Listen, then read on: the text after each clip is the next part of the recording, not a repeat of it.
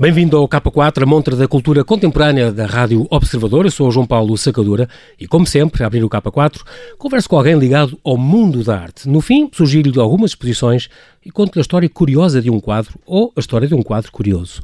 Hoje tenho comigo João Louro, artista lisboeta, que além de outras exposições a decorrer em Lisboa e no Porto, é o convidado da oitava edição do projeto Contentores, a decorrer até 8 de novembro, no jardim do novo Terminal de Cruzeiros de Lisboa, em Santa Apolónia. Mais uma vez, bem-vindo, João, e muito obrigado por ter aceitado este nosso convite para estar agora no K4. Eu é que agradeço.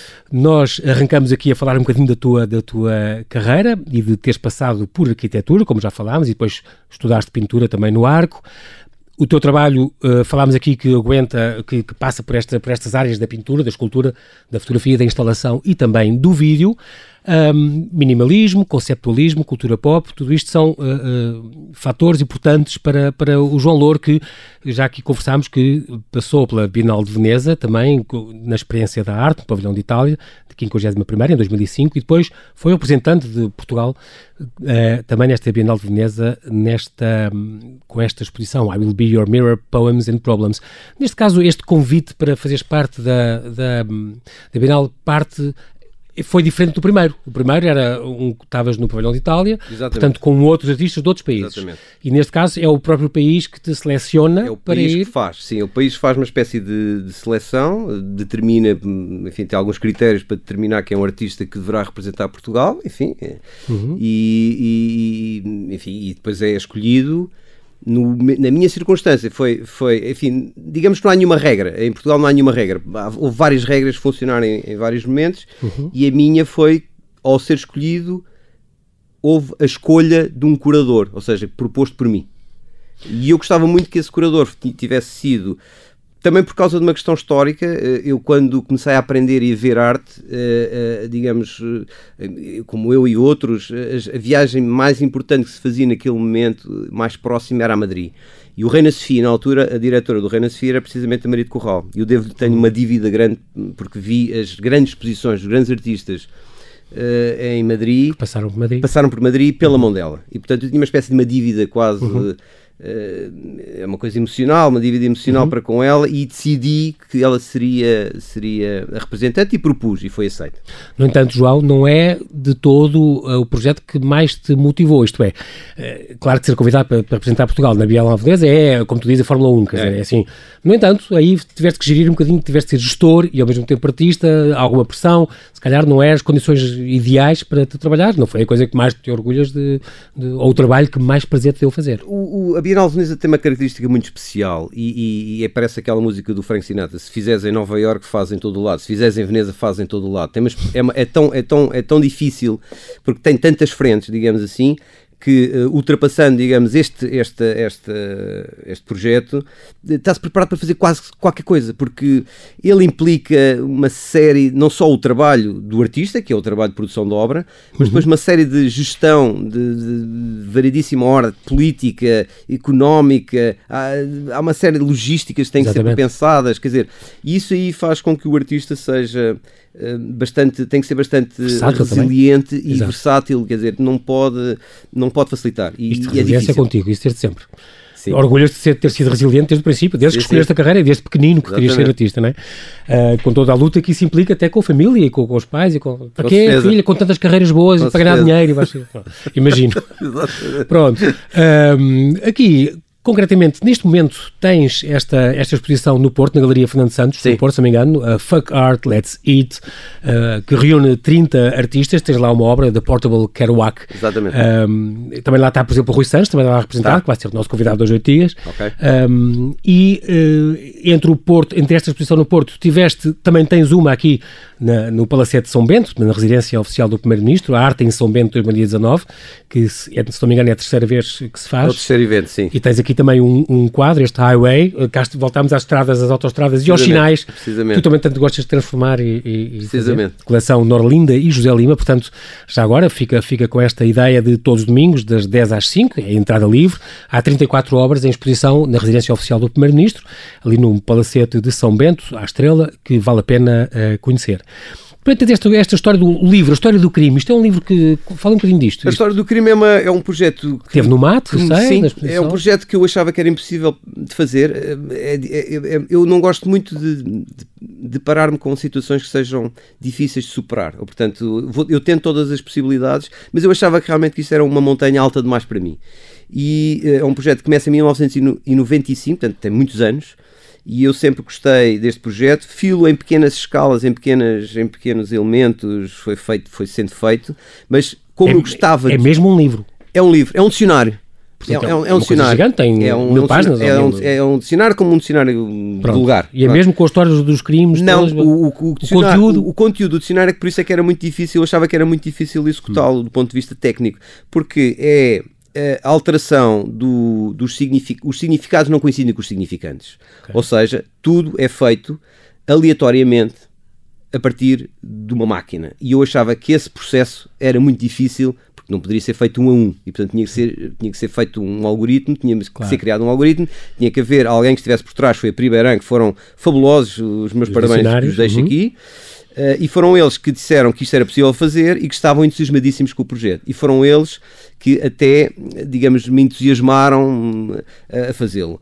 E foi possível fazê-lo por causa disso, porque eles tinham, dominavam, digamos assim, eles têm os conteúdos e depois criaram esta, digamos, esta ferramenta que alterava alterava os significados com os significantes, mas não era só isso. Ele, ele, ele, separa, ele separa substantivos com substantivos, adjetivos com adjetivos. Portanto, não... e, e depois tem gravuras e tudo, é uma tem coisa gravuras. complexa. É. Mas é um livro que está a, uh, uh, concurso com outros. Exatamente. que estão com outros 700 livros do mundo inteiro e, vão, vão, e, depois há de haver um prémio. Há de haver um prémio final. Hum. Mas é um projeto muito difícil e complexo de fazer, mas é uma ideia que eu tenho de que as palavras já não valem o que, o que deveriam valer e nós acreditamos, nas, na, acreditamos no dicionário, a partir do iluminismo, nós acreditamos mais no dicionário do que muitas outras coisas. O dicionário para nós é, digamos, uma ferramenta de, de, de crença profunda. E ele diz o que diz é verdade. Mas como eu acho que aquilo está deturpado e nós já usamos as palavras de uma forma, eh, eu diria quase, eh, uma, há uma certa veleidade uhum, na, uhum. na, utilização das palavras. Banalização, se calhar. Banalização. Uh, e dos conceitos, claro. Muito, muita coisa que, que, está ali presente. Tivemos a ocasião de, de falar aqui também de, do teu amor pelos livros, o, o, tal objeto de pura magia que te faz viajar. Tu nasceste no meio de uma biblioteca quase, e portanto tinhas acesso fácil a, a muitos livros, portanto tens Sim. essa rotina da leitura diária, que é, que é muito importante. Um, neste caso aqui, um, e portanto falámos deste, deste, livro, voltamos a ter, por exemplo, esta Linguistic Ground Zero, que teve até abril no MAT e que, se não me engano, ia para São Paulo, ou vai para São Paulo. Há, um, há o, o, projeto, um projeto o, o, grande projeto, o grande projeto deste ano, ou digamos do, de 2020, será uh, levar esta exposição até para um espaço maior. Ampliar esta, esta Isso, exposição um sítio maior e, e, vai, vai ser. Aí vais ter que juntar coisas. Vai, porque aí já depende outra vez do curador, quer dizer, o curador, que é o Paulo Erknoff, que é uma pessoa, é, para mim é uma entidade, não é, é mais do que um curador, é um pensador. é um pensador, portanto é muito mais do que um curador, é um pensador. O homem do Renascimento, só completamente. São, são, não, são figuras que são. Que marcam. Marcam, é. pronto. E eu já trabalhei com ele em várias circunstâncias e ele é que é o curador desta exposição e ele vai determinar muitas coisas. Aliás, temos uma reunião agora marcada, uh, recente, vai ser recentemente essa reunião. Mas a exposição uhum. vai, vai vai Para São Paulo, ser feita é no MUB, que é o, o Museu de Escultura do, de, de São Paulo, que é um projeto de Palmeiras da Rocha e é um, é um museu fabuloso. Portanto, a nível, portanto, de, nível de peça também, arquitetónica brutal. também é. Portanto, é o, e, o diretor, é o Cauê Alves e o Paulo Erknoff serão os curadores desta exposição, que é um grande projeto para o exposição que eu vi no MAT e que tinha a tal a reprodução do Little Boy, aquela primeira bomba Sim. atómica de, de Hiroshima, um, e com as inscrições que os soldados tinham, faziam das bombas, tal, tudo, uma exposição muito curiosa.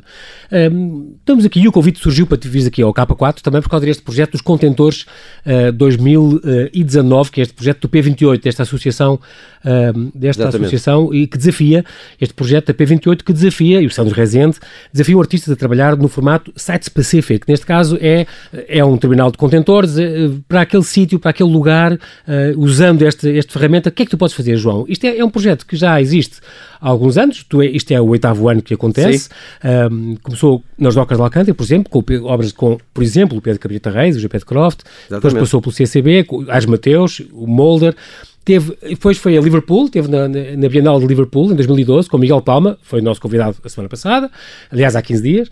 Depois teve no Torreiro das Missas ali em Belém, onde, por exemplo, o teu amigo Alexandre Farto, o Velse, também teve lá coisas, Exatamente. com o Jorge Molder também, o Cabrita Reis.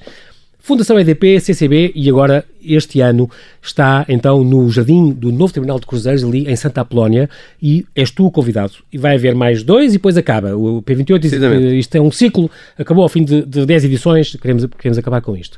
Portanto, o projeto Contentores este ano uh, convidou-te para fazer esta exposição. Já agora passa a mensagem, vai ficar até 8 de novembro, de terça a sábado, das 2 às 7 da tarde, não perca, se ainda não viu.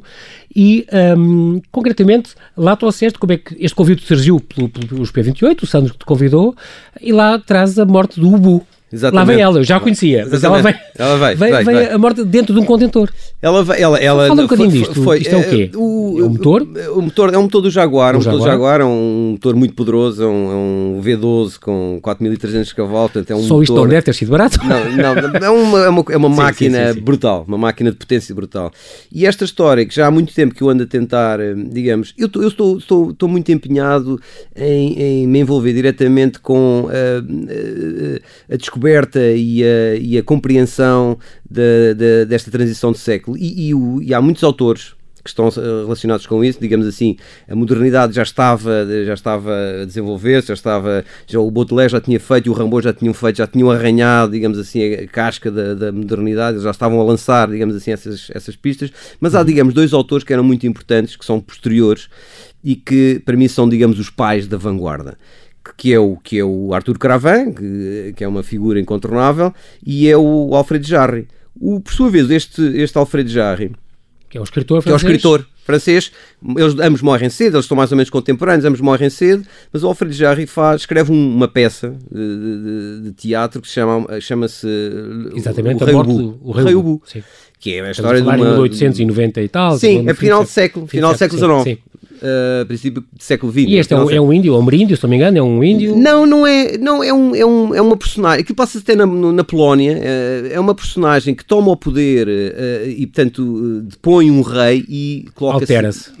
E, essa, essa, essa, e de repente torna-se um tirano. Torna-se um tirano, ele fica, transforma-se numa pessoa ignóbil. Ubu é o tal Ubu que toma conta do poder e fica inebriado pelo poder e portanto torna-se uma pessoa uma pessoa absolutamente ignóbil uh, e, e, é digamos a história desta personagem uhum. e portanto esta personagem permite falar sobre uma espécie de, de capitalismo tardio de, do uhum. Estado uma espécie de uma metáfora do Estado em que estão as coisas agora uh, falta do, de, falta uma falta de, de éticas não há meritocracia quer dizer todas essas coisas que foram uhum. falhando e foram digamos sendo substituídas por uma por um espécie deste inebriado uh, da loucura que o dinheiro envolve, não é? do dinheiro, exatamente. Essa, essa, essa metáfora. Essa, Deus dinheiro. O Deus dinheiro. Essa, uhum. essa, essa, essa, digamos, essa figura, essa, essa metáfora é muito útil para falar sobre os tempos contemporâneos. Uhum. Esta personagem ignóbil, ignóbil pode ser esta figura fantasmagórica que é, digamos, este eh, capitalismo tardio e esta, este estado mórbido em que nos encontramos neste momento. Exatamente.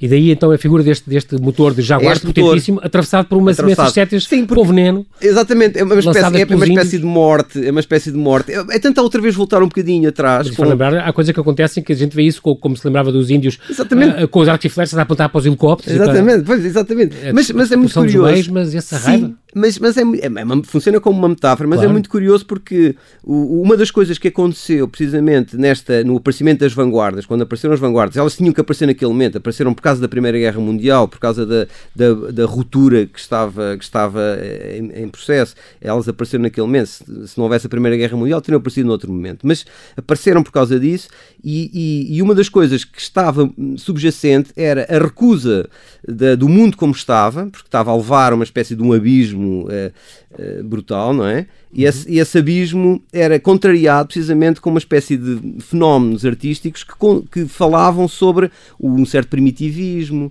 um certo voltar às origens, uh, as, os, as, poesias não tinham conteúdo, eram, eram apenas sons, há uma espécie de, de contrariar, digamos, o movimento romântico através de, de obras que, que rompiam, digamos assim, com essas ideias. Portanto, há uma espécie de voltar um bocadinho, a fazer um, um passo atrás, dar um passo atrás e voltar um bocadinho para, o, para, o, para este lado mais primitivo por causa dessa recusa na, no estado das coisas e a que, a, a que, tinham chegado as coisas também. Portanto, esta, esta digamos, esta, esta havia uma burguesia eh, que estava, que, estava completamente voltada para, para, para, para, para as armas e para o armamento, havia um jornalismo que estava a levar as pessoas para, para, as, para as fileiras, quer dizer, havia uma série, havia um Estado, uma espécie de um status quo.